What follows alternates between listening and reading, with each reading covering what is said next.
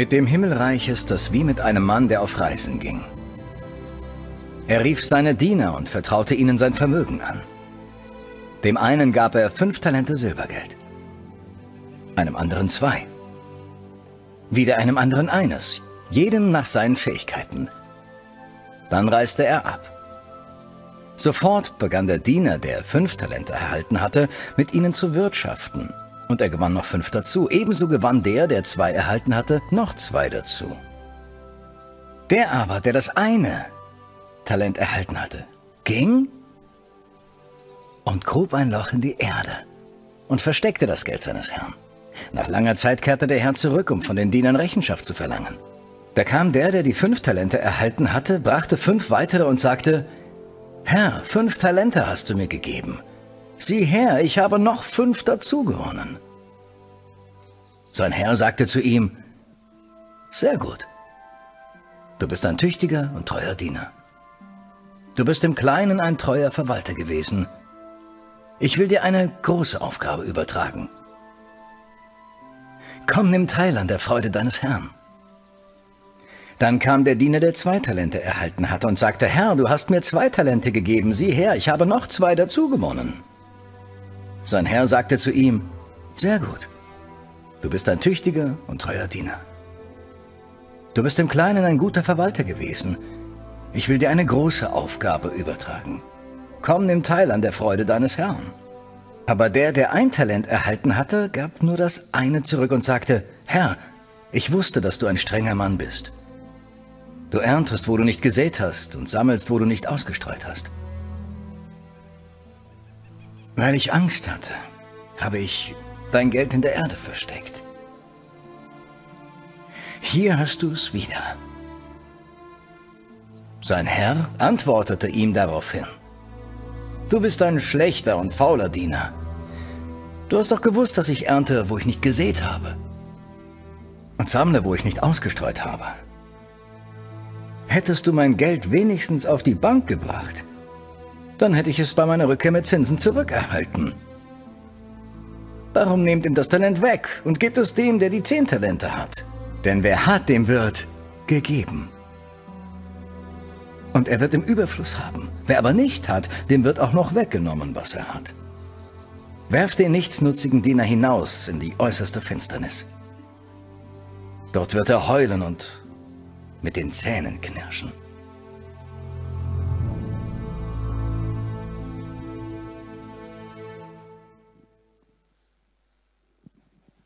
Guten Morgen. Gott möchte etwas Neues tun. Schön, dass ihr da seid heute Morgen. Und ihr habt alle was.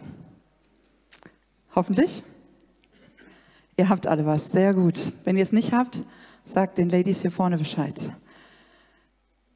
Du hast was. Du hast was. Das, was du gerade in der Hand hast. Aber du hast auch noch etwas anderes. Ich bin mir nicht sicher, ob du das weißt. Bin mir nicht sicher, ob wir das immer auf dem Schirm haben, aber du hast etwas. Du hast etwas von Gott mitbekommen. In jedem Fall. Auch wenn du dich gerade nicht so fühlst. Du hast Talent mitbekommen. Du hast Begabung mitbekommen. Du kannst etwas. Du hast eine Berufung. Etwas, wozu Gott dich gemacht hat. Ein Plan, den er gemacht hat für dich hier. Und die Frage, die wir uns ja immer wieder stellen müssen, ist, was mache ich damit? Setze ich das ein? Benutze ich das? Und worüber ich heute predige, das ist für viele nicht neu. Und als Felix mich gefragt hat, ob ich darüber predigen kann, habe ich erst gesagt, jo, ist voll mein Thema. Und dann habe ich gedacht, ach nö, das wissen doch langsam alle. Aber wisst ihr, so denkt Gott nicht. Felix hat heute Morgen beim Gebet einen Bibelvers vorgelesen, wo ich dachte, ja, das ist der Bibelvers zu dem, was Gott mir zu diesem Thema gesagt hat, nämlich in Jesaja 65, Vers 1. Also es ist noch im Alten Testament. Ich ließ mich suchen von denen, die nicht nach mir fragten. Ich ließ mich finden von denen, die mich nicht suchten. Und zu einem Volk, das meinen Namen nicht anrief, sagte ich, hier bin ich, hier bin ich. Und dann gab mir das ein bisschen zu denken. Er sagte, ja, das ist wichtig. Gott ruft immer wieder. Gott lässt sich auch von denen finden, die gerade keinen Bock haben, die gerade nicht wollen, die, für die das gerade alles zu viel ist. Du hast was von Gott bekommen. Du hast eine Aufgabe bekommen. Du hast eine Begabung bekommen. Vielleicht weißt du das noch nicht. Und ich habe mal fünf Stadien zusammengefasst, von denen ich dachte, vielleicht findest du dich da irgendwo wieder. Ich denke, irgend, bei irgendeinem dieser Stadien findest du dich, was deine Begabung, deine Berufung angeht, wieder. Die, das eine Stadium ist vielleicht, hey, Esther, ich weiß gar nicht, wovon redest, läuft gerade richtig gut bei mir. Dann sprechen wir da gleich auch drüber. Vielleicht ist das das, wo du gerade bist. Das zweite Stadium ist vielleicht, hey, ich habe gerade keine Lust, das ist mir echt zu anstrengend. Das dritte, ehrlich gesagt, ich weiß gar nicht, dass ich eine Berufung habe oder welche das sein soll und was das überhaupt ist, wovon du da gerade redest. Das vierte ist vielleicht, vielleicht findest du dich da wieder, ich würde ja, aber meine Gemeinde, meine Familie, meine Freunde, die Menschen um mich herum. Ja, geht nicht. Ich würde ja, aber geht nicht. Und vielleicht findest du dich auch beim fünften Punkt wieder. Ich versuch's ja, aber es klappt so lala. Manchmal ist mir alles zu viel. Findest du dich in irgendeinem Punkt wieder? Also es ist eigentlich das breite Spektrum. Irgendwo musst du sein. Ne? Entweder irgendwo dazwischen oder bei läuft ganz gut oder läuft gar nicht. Überleg dir mal kurz, wo du bist. Es ist völlig in Ordnung. Jeder Punkt ist in Ordnung und Gott holt dich an jedem dieser Punkte ab. Möchte er, wenn du möchtest. Zu dem ersten läuft gerade ganz gut bei mir. Das ist mega. Und ich finde das so schön, dass es Menschen gibt, die wissen, was ihr Ding ist, wozu Gott sie berufen hat, wozu sie hier sind. Und ich möchte das feiern mit euch. Ich möchte das feiern, dass Gott zu dir gesprochen hat und dass Gott dir gesagt hat, hey, das ist dein Ding, das ist deine Aufgabe. Und du lebst da drin. Das ist doch mega. Das ist doch genau das, was Gott sich wünscht. Und das ist so schön. Ich habe einen Tipp für dich. Bleib ganz nah an Gott dran. Ganz nah an Gott dranbleiben. Wer in mir bleibt und ich in ihm, der bringt viel Frucht. Wenn du es alleine versuchst, wird das sehr anstrengend.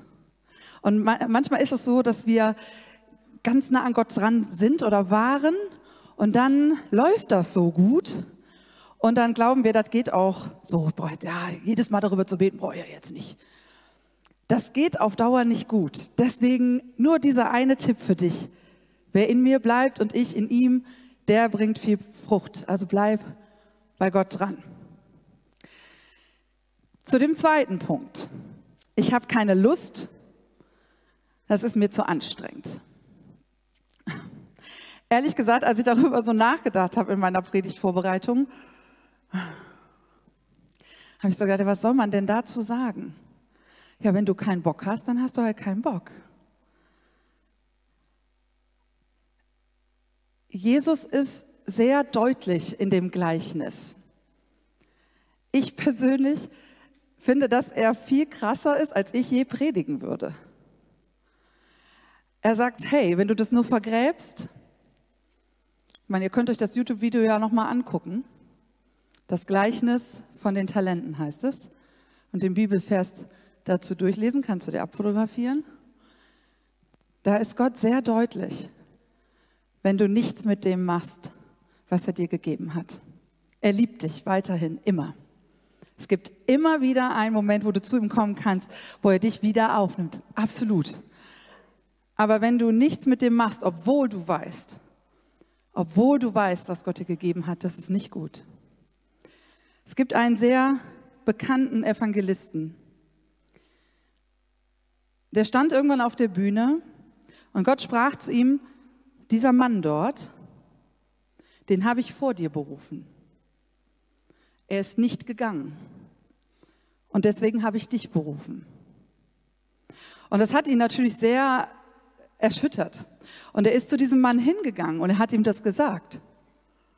Und der Mann sagt, das stimmt. Und ganz ehrlich, das erschüttert mich zutiefst. Möchtest du das, dass das das Ergebnis am Ende deines Lebens ist, dass Gott dich gerufen hat, dass du das ganz genau wusstest und dass du sagst, ich wusste es, aber ich habe es nicht getan. Ich, fühle viel, ich führe viele, viele Gespräche mit Angehörigen von Verstorbenen, weil ich die Reden halte für die Trauerfeiern. Und wisst ihr, in diesen Gesprächen kommt die, kommt die Essenz des Lebens zum Vorschein. In diesem Moment ist alles, was Schein war, weg. Alles. In diesem Moment wird klar, mit wem hattest du wirklich eine gute Beziehung? Wer will, will, von dir nichts mehr wissen und ist auch gar nicht im Gespräch dabei, möchte auch nicht erwähnt werden und wird auch nicht da sein. In diesem Moment wird klar, war es nur das Haus, das Geld, was wichtig war, weil das haben sich deine Erben schon vor dem Gespräch mit mir längst aufgeteilt. Da kannst du dir sicher sein. Das, was bleibt, das kommt da zum Vorschein. Und ich wünsche mir so sehr, und ich weiß, dass Gott sich das so sehr für dich wünscht, dass die Essenz dessen, was da bleibt, die Spuren, die du da hinterlassen hast, das, was Menschen erzählen, was du in ihrem Leben mit Gott in sie hineingelegt hast, dass das das Größte ist, das Stärkste ist. Das Haus ist nicht wichtig. Das Geld, was du zurücklässt, ist nicht wichtig. Was du hinterlässt, was du an Spuren mit Gott in den Herzen von anderen Menschen hinterlässt, das ist wichtig. Und das zählt. Und ich bete so sehr, und ich hoffe, ihr tut das mit mir, dass wir das alle begreifen, was wichtig ist. Dass es, dass es das ist, was wichtig ist. Du hast diesen Taler in der Hand. Und vielleicht ist es nur einer. Vielleicht hat Gott dir keine fünf gegeben. Das ist egal. Du hast, du hast etwas.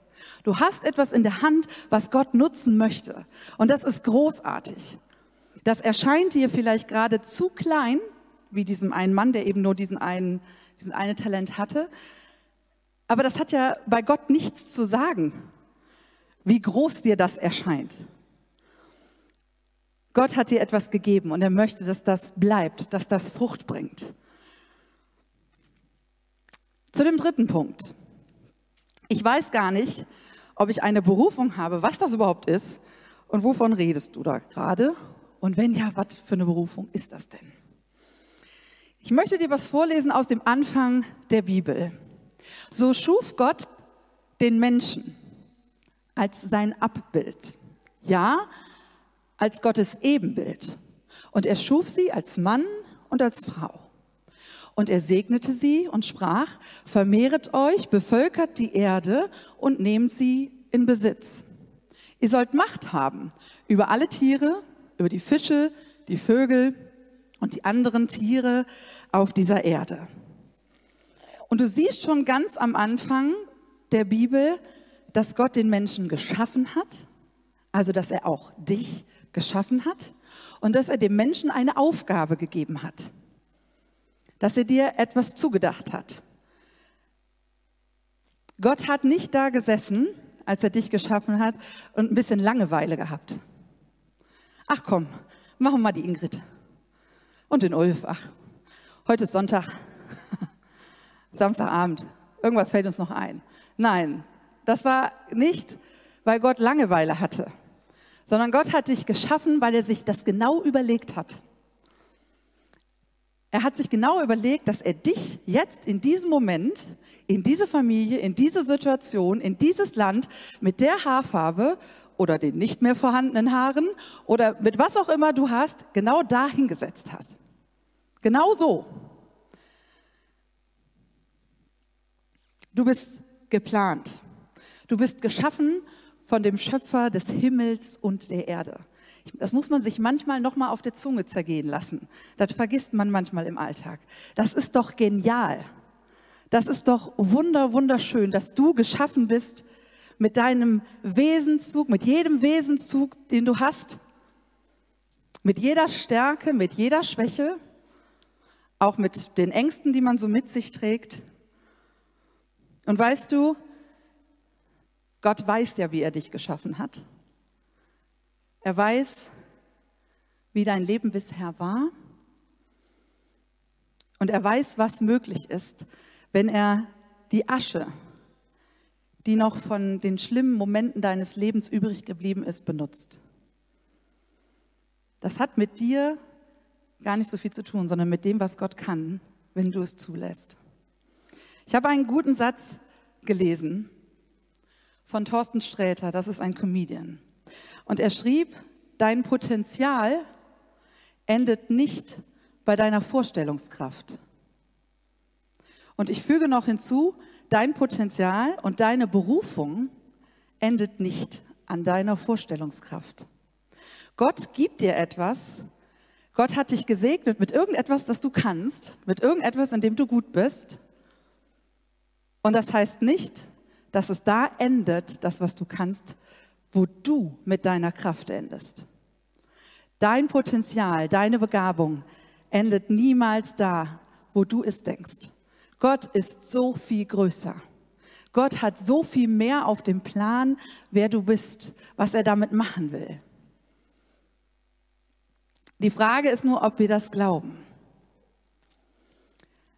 Wenn du ein bisschen darüber herausfinden möchtest, was sind eigentlich Begabungen, dann empfehle ich dir, ein Video anzugucken vom 27. September hier aus dieser Live-Kirche. Das steht online. Da haben Michael und Christine über dieses Thema gepredigt. Und ich finde sehr detailliert und sehr genau, was alles Begabungen und Berufungen sein können. Denn es gibt auch natürliche Berufungen. Wenn du zum Beispiel Papa oder Mama bist, dann ist es eine ganz natürliche Berufung, Vater oder Mutter zu sein. Das geht nicht weg. Das ist da. Das ist auch ganz gut so und das ist wichtig so. Und das ist ganz detailliert erklärt. Ich empfehle dir, schau dir das mal an. Das ist sehr hörenswert. Damit du vielleicht so ein bisschen herausfindest, was kann das eigentlich sein?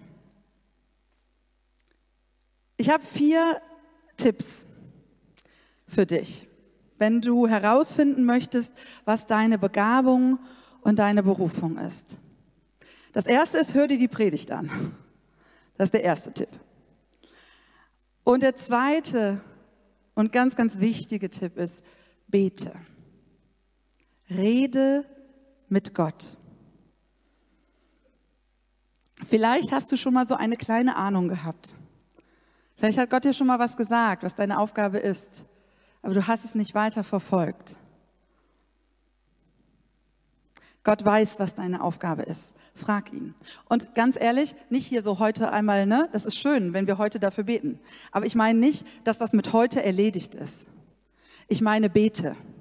Rede mit Gott. Frage ihn, bis du es weißt. Nicht bis der Sonntag vorbei ist. Frag ihn, frag ihn, Herr, was willst du von mir? Was ist meine Aufgabe? Warum bin ich eigentlich hier? Ihr seid alle, die meisten von euch, haben die 15 Jahre überschritten. Und auch mehr. Es wird Zeit. Es wird Zeit, dass wir Gott fragen, was ist meine Aufgabe? Denn wir wissen nicht, wie lange wir noch hier sind. Ich auch nicht. Das weißt du nicht. Es kann sein, dass du schon mächtig alt bist. Für die Zeit, die du noch hast. Das weiß ich. Es kann sein, dass ich nicht mehr lange habe. Ich weiß es nicht. Es wird Zeit. Mein dritter Tipp. Rede mit den Leitern deiner Kleingruppe. Die kennen dich. Die Menschen in deiner Kleingruppe auch. Rede mit denen. Frag die mal, hör mal, ich habe keine Ahnung. Siehst du irgendwas? Kannst du mit mir dafür beten, dass ich das weiß, was, was meine Aufgabe ist, was meine, was meine Berufung ist? In ganz vielen Fällen kann ich dir schon sagen, dass wahrscheinlich der Leiter oder die Leiterin deiner Kleingruppe schon eine gute Ahnung davon haben. Denn Leiter sehen Menschen. Frag die mal. Frag die mal, was denkst du? Und wenn der oder diejenige keine Ahnung hat, dann sag, hey, bete mit mir. Versuch das herauszufinden, dass Gott, was Gott dir gegeben hat und wozu er dich geschaffen hat. Dann möchte ich euch für Menschen, die viel und gerne lesen, den Tipp geben, diese Bücher zu lesen von Max Lucado. Du bist einmalig. Max Lucado hat eine ganze Reihe geschrieben mit Geschichten über die Wemniks. Die Wemniks sind, eine, sind ein Volk von Holzpuppen, geschnitzt vom Meister Eli. Und Max Lucado schafft es ganz wunderbar, in Büchern, die eigentlich Kinderbücher sind, dir zu erklären, wie wir Menschen ticken. Wie sehr wir Menschen vergessen haben, dass es jemanden gibt, der uns geschaffen hat. Wie sehr es jemanden gibt, der, ein, der sich etwas gedacht hat bei dir. Auch wenn deine Nase lang ist. Auch wenn deine Haare so komisch aussehen. Der Meister, Eli, also Gott, hat sich etwas gedacht. Das ist wunderbar zum Verstehen, weil manchmal brauchen wir es einfach. Manchmal brauchen wir es nicht hochtheologisch. Manchmal müssen wir in unserem Herzen ganz tief begreifen, worum es geht. Und wenn du Kinder oder Enkel hast, ist das total super, weil dann kannst du das so als Ausrede benutzen. Dann kannst du ja auch noch was verschenken und die dann einfach mitlesen. Ne? Dann begreift man es selber auch noch. Das ist ganz wunderbar.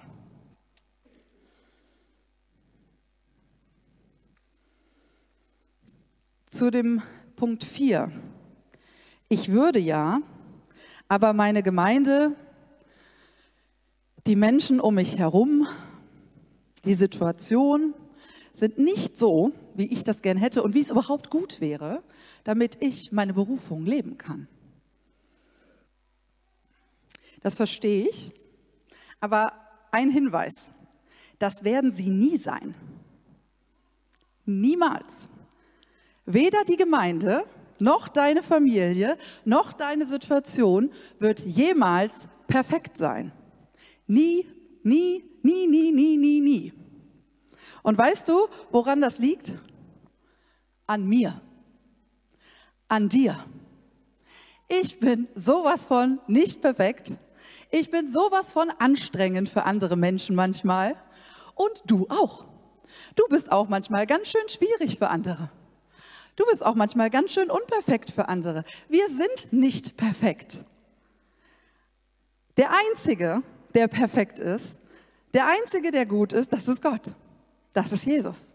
Wir sind nicht perfekt. Du wirst niemals, zu, egal zu welcher Zeit du auf dieser Erde lebst, eine perfekte Gemeinde antreffen. Eine perfekte Familie antreffen. Glaub mir, ich spreche mit so vielen Menschen, es gibt keine perfekte Familie. Es gibt Familien, in denen es gut läuft.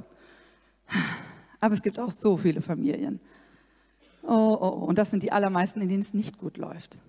In denen es irgendwen gibt, zu dem es keinen Kontakt gibt. Was auch immer. Es gibt nicht die perfekte Familie hier auf Erden. Und das liegt häufig auch an uns selber. Weißt du, es macht schon Sinn, dass du in der Gemeinde gelandet bist, wo Gott dich haben will, wo du richtig bist. Und dabei ist der Nachsatz wichtig. Wo Gott dich haben will. Das ist schon wichtig, dass man da ist. Aber auch diese Gemeinde wird nicht perfekt sein. Es wird immer irgendeinen speziellen Vogel geben, der dir auf den Keks geht. Ist so. Ich leite ja Chöre. Ich habe ja auch mit vielen anderen Chorleitern Kontakt. Das ist in Chören auch so. Ein paar von meinen Leuten sitzen hier. Ich habe euch lieb. Ihr seid natürlich nicht gemeint. Und mein damaliger Mentor und Chorleiter hat gesagt, Esther, weißt du was? Gott hat in jeden Chor einen Vogel gesetzt. Er könnte die auch alle in einen Chor tun. Nein, er hat in jeden Chor einen Vogel gesetzt, damit du Geduld lernst, damit du wächst. Warte nicht darauf, dass du einen Chor findest, in dem es keine Vögel gibt. Und ich sage euch das jetzt, warte nicht darauf, dass es eine Gemeinde gibt, in der es keine Vögel gibt. Aber du hast was. Und Gott hat dir etwas in die Hand gelegt für deinen Arbeitsplatz, der nie ganz perfekt sein wird. Für deine Gemeinde, die nie ganz perfekt sein wird. Für deine Schule, die nie ganz perfekt sein wird. für deine Familie. Gott hat dich genau dahingestellt. Und es gibt keine zweite Maria an dem Platz. Es gibt keinen zweiten, wen haben wir hier, Benjamin, an dem Platz, an dem er ist. Es gibt nur dich an diesem Platz. Und das hat Gott ganz bewusst so gewählt. Und wenn du die Aufgabe nicht erfüllst, dann wird sie keiner an dieser Stelle erfüllen. Gott hat dir etwas mitgegeben für den Platz, an dem du gerade bist. Und das ist so schön, das ist so kostbar. Weißt du, Gott steht vor uns und er sagt, äh, bitte, Schätzelein, vertrau mir, vertrau mir einfach. Setz das ein. In erster Linie sagt Gott für mich. Mach das nicht in erster Linie nur für andere. Mach das, weil ich dir gesagt habe, dass du das tun sollst. Mach das, weil ich dich liebe. Mach das, weil ich dir etwas mitgegeben habe. Nicht, weil die Menschen um dich herum es so verdient hätten. Mach das, weil Gott es dir gegeben hat. Gott möchte mit dir leben. Gott möchte mit dir bauen. Er möchte auch Gemeinde mit dir bauen. Familie mit dir bauen. Deinen Arbeitsplatz mit dir bauen und gestalten. Denn vielleicht bist du der Vogel, der da sein muss, damit sich das da mal ändert. Damit da einer mal anders ist als die anderen. Gott kennt seine Menschen. Gott kennt seine Gemeinde. Und er hat damit keinen Stress, dass wir nicht perfekt sind. Wir haben den Stress damit. Er nicht. Er weiß das. Und er hat das voll einkalkuliert. Weißt du, wenn du das nicht machst, dann gibt es zwei Dinge, die passieren. Das eine ist, du wirst irgendwann sehr bitter werden und sehr griesgrämig werden, weil du um dich herum Menschen sehen wirst, die das tun und denen es irgendwie so gut geht. Und du wirst anfangen zu meckern. Meckern ist sehr leicht. Meckern ist sehr, sehr leicht. Ich kann so schnell über andere meckern, über irgendetwas, das mir nicht gefällt, über irgendetwas, das mir in meiner Gemeinde nicht gefällt. Du glaubst gar nicht, wie schnell man meckern kann und wie schnell sich das rumspricht. So Meckersätze, die wabbern unglaublich schnell durch eine ganze Gemeinde, durch eine ganze Familie, durch deinen ganzen Arbeitsplatz. Wenn ich morgens an meinem Arbeitsplatz hinkomme im Krankenhaus und ich höre, wie jemand anruft und sich krank meldet. Und ich erlebe, wie meine Leitung redet. Dann weiß ich, wenn ich krank bin, wird sie das auch tun. Es ist enorm wichtig, mit dem, was du hast, etwas zu tun. Es gibt zweitens nichts Schöneres, nichts tiefer befriedigerendes, als das zu tun, wozu Gott dich gemacht hat. Michael und Christine haben über die Schrauben gesprochen. Erinnert ihr euch noch? An die Schrauben, die da reinpassen sollten. An so einem großen Balken, so eine kleine Minischraube wird maßlos überfordert sein. Eine Riesenschraube, die an ein kleines Brett gehört, wird absolut das Gefühl haben, dass sie am falschen Platz ist. Es gibt nichts Schöneres, als wenn du am richtigen Ort bist, am richtigen Platz bist. Und Gott hat dir etwas in die Hand gegeben, das perfekt zu dir passt. Was das sein wird, was dich glücklich macht, was dich erfüllt. In Johannes 10, Vers 10 und 11 steht, der Dieb kommt, um zu stehlen, zu schlachten und zu vernichten. Ich aber bringe das Leben und das im Überfluss. Ich bin der gute Hirte. Und der gute Hirte setzt sein Leben für die Schafe ein. Weißt du, das heißt so ein bisschen übersetzt, ich möchte nicht, sagt Gott, dass du dein Leben hier absitzt und dass du sauer wirst.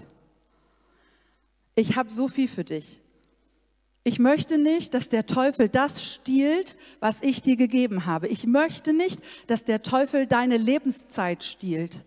Ich möchte nicht, dass der Teufel es schafft, das zu zerstören, was ich gerne durch dich tun möchte. Und ich möchte nicht, dass der Teufel es schafft, dich zu zerstören. Und das geht so schnell. Wir haben so viele schlechte Gedanken in unserem Kopf.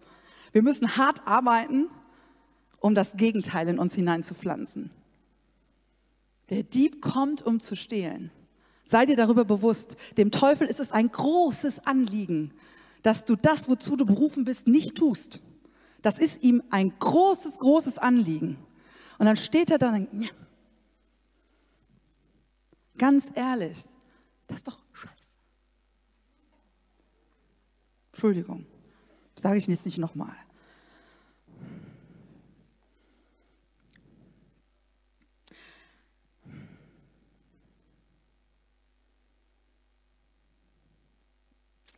Lass dir das, was du hast, nimm den Taler nochmal in die Hand, lass dir das nicht nehmen. Zu Punkt 5. Ich versuche es, aber es klappt so lala. Manchmal ist mir alles zu viel. Hey, ich verstehe dich. Du bist in bester Gesellschaft. Ich glaube, dass es von dieser Gruppe viele gibt wo es läuft, aber wo es manchmal auch nicht läuft, wo es manchmal echt anstrengend ist. Wisst ihr, als Felix mich gefragt hat, ob ich diese Predigt am 29. Januar, also heute, halten kann, da habe ich Folgendes gemacht. Ich habe in meinen Terminkalender geschaut, habe gesehen, da steht noch nichts und habe geschrieben, jo, kann ich machen. So weit, so gut. So weit, so organisiert ne, von der Esther. Habe auch eingetragen, haben wir nicht vergessen. Aber wisst ihr, was ich nicht gemacht habe? Ich habe nicht mit Gott darüber gesprochen. Jetzt könnt ihr ja sagen, ja, aber das gehört ja zu deiner Begabung, deiner Berufung. Ja. Aber wisst ihr, wenn man wie ich ein recht breites Feld an Begabung und Berufung hat, dann gibt es so viele Dinge, zu denen man Ja sagt. Und so, dass auch, das auch Teil meiner Aufgaben ist. Ja, auch in den Chören und so. War ja schon immer so, man macht es. Ich habe nicht mit Gott darüber geredet. Und wisst ihr, was das Ergebnis davon war? Das, was bei euch der Dezember ist, war bei mir der Januar. Ich wusste nicht mehr, wo ich suchen sollte. Ich, ich habe am Donnerstag, weiß ich noch, diesen Donnerstag beim Chor gesessen und dachte so, bleib besser sitzen. Du schaffst das gerade nicht. Dein Körper macht gerade nicht mit. Ich bin am maximalen Limit meiner Kraft gelaufen und das lag jetzt nicht nur an der Predigt. Ne? Das lag daran, dass ich Gott bei so vielen Terminen nicht gefragt habe. Dass ich einfach dankbar war, dass es die Termine gab, ich da Platz hatte, mir sie eingetragen habe und gedacht habe, machst du schon.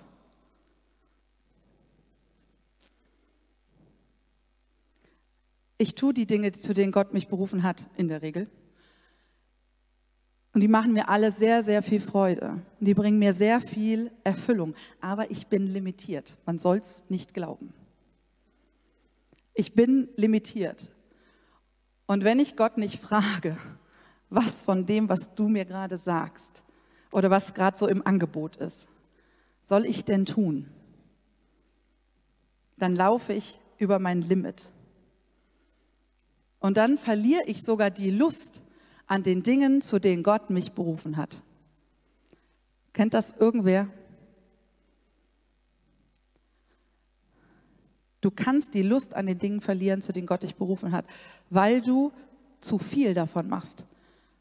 Weil du zu viel machst, von dem Gott dir überhaupt nicht gesagt hat, dass du das jetzt tun sollst. Falsch sind sie nicht, aber zu viel. Ich glaube nicht, dass das Gottes Fehler ist, um ehrlich zu sein. Es ist meistens mein Verhalten, was mich dahin bringt. Das ist nicht Gottes Fehler. Wenn ich mit Gott geredet hätte, hätte er vielleicht gesagt so, Schätzelein, mach mal ein bisschen langsamer. Nimm mal den einen oder anderen Termin weniger an. Mein Verhalten führt dazu, dass ich mich auch in meiner Berufung festfahren kann. Mein Verhalten führt dazu. Es gibt sicherlich auch Situationen, wo Menschen uns in Situationen gebracht haben, aber in der Regel ist es mein Verhalten, was mich darin verharren lässt. Und weißt du, das, was ich heute predige, das sage ich in erster Linie zu mir selber. Gib ab. Gib das Gott ab. Wenn du wirklich mit Gott leben willst, wenn du das einsetzen willst, Langzeit, nicht eine Woche, nicht nur so ein Projekt. Wenn du das Lang, Langzeit machen willst, wenn du Langzeit mit Gott leben willst, dann gib das ab. Dann besprich das immer wieder mit Gott.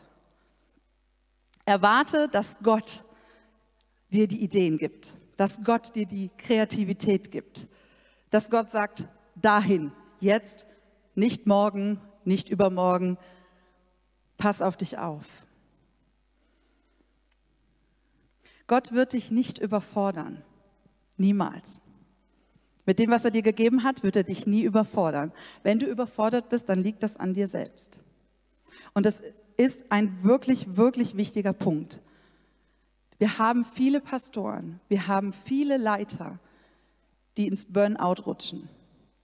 Wir haben viele Christen, die völlig überfordert sind, weil sie zu viel tun. Sie sind in ihrer Aufgabe, sie sind in ihrer Berufung und trotzdem werden sie krank und hören auf, weil es zu viel ist. Gott ist der, der sagt, das sollst du tun. Gott gibt dir die Ideen. Ich bin oft sehr aktiv vom Typ. Ich mache sehr viel, aber das heißt noch lange nicht, dass ich effektiv bin. Kennt ihr das? Man ist unfassbar aktiv und am Ende fragst du dich, was habe ich heute eigentlich gemacht? Vielleicht kenne das auch nur ich, dann tut es mir leid, dann ist diese Predigt heute für mich. Aber wenn du das auch kennst, dann möchte ich dir sagen, dass Gott genau die Dinge kennt und die Dinge weiß, die du tun sollst, damit sie auch zu dem Ergebnis führen, was er gerne hätte, damit sie effektiv sind, damit sie dir auch auf lange Zeit Freude bringen, Spaß bringen. Gott möchte etwas Neues schaffen. Und er möchte nicht, dass du kaputt bist, die Gemeinde verlässt und aufhörst, für Gott zu arbeiten und zu leben, weil du nicht mehr kannst. Entschuldige, das muss ich so deutlich sagen, aber das ist nicht Gottes Fehler, sondern das ist unser Fehler, das ist mein Fehler, weil ich zu viel Ja sage, weil ich zu viel annehme, weil ich nicht mit Gott rede, weil ich ihn nicht frage, was ist jetzt dran, Herr? Und ich möchte uns einladen, da zurückzukommen. Zurückzukommen dazu, dass wir Gott fragen, hey, was ist dran? Was möchtest du von mir? Was möchtest du dieses Jahr von mir? Und ich weiß, dass Gott so viel Neues in diesem Jahr schaffen möchte. Aber er will dir nicht immer noch mehr oben drauf geben. Es gibt auch Dinge, die müssen wir weglegen. Und das ist nichts Schlimmes. Das ist nichts Schreckliches. Ich bin sehr, sehr dankbar, dass wir in einer Gemeinde leben, die sich auch verändert. Denn wenn wir das nicht tun, dann stirbt diese Gemeinde. Du veränderst dich ständig. Ich weiß nicht, ob du schon ein paar mehr graue Haare gesehen hast, ob du vielleicht die eine oder andere Zimperlein an dir bemerkst, wo du denkst, hm, nur mit Geräuschen geht noch aufstehen. Du veränderst dich auch. Wir verändern uns. Gott verändert sich nicht. Gott hat mit Veränderung keinen Stress. Solange wir bei ihm bleiben und er in uns, wird es viel Frucht geben.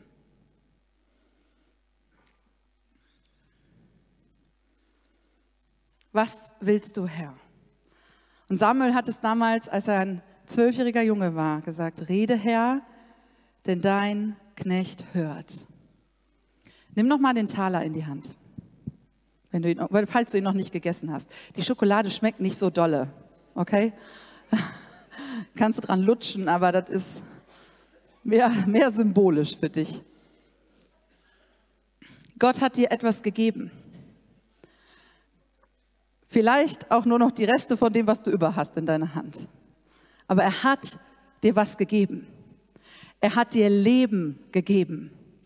Du lebst, du atmest, du bist heute Morgen hier, du hörst zu. Gott hat dir etwas gegeben, etwas Wunderbares, etwas Kostbares.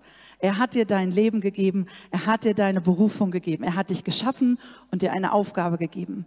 Und das soll dich weder überfordern, noch dazu bringen, dass du keinen Bock mehr hast, sondern er möchte, dass du ein erfülltes Leben führst, dass du das Gefühl hast, ich bin am richtigen Platz, am, im richtigen Moment da, wo Gott mich haben will.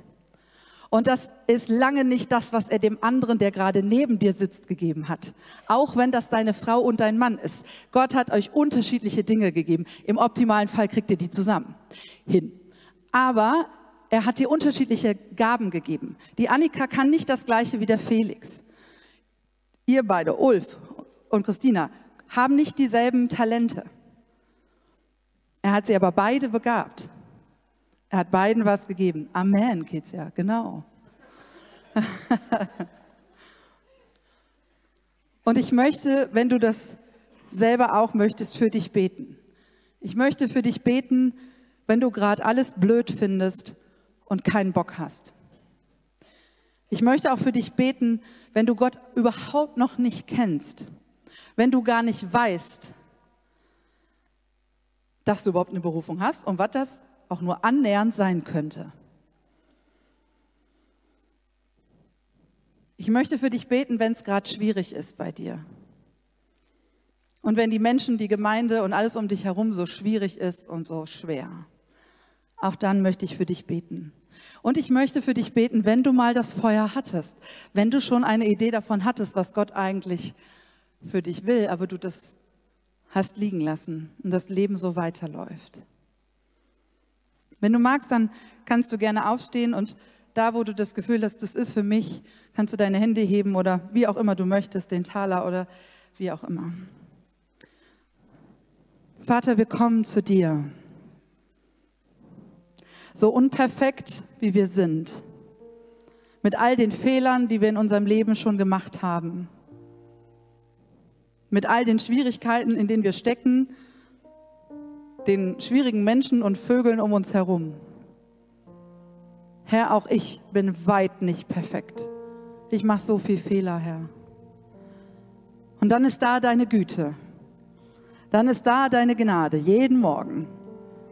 Jeden Morgen stehst du da und hältst uns deine Hände hin und sagst, ich liebe dich. Ich will mit dir gehen.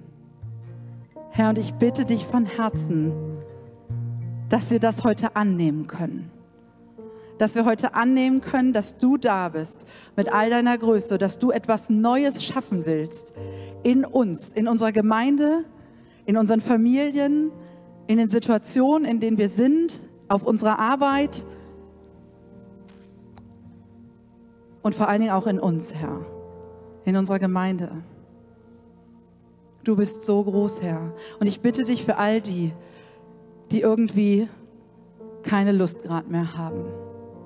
Für alle die, die nicht wissen, wie es weitergehen soll.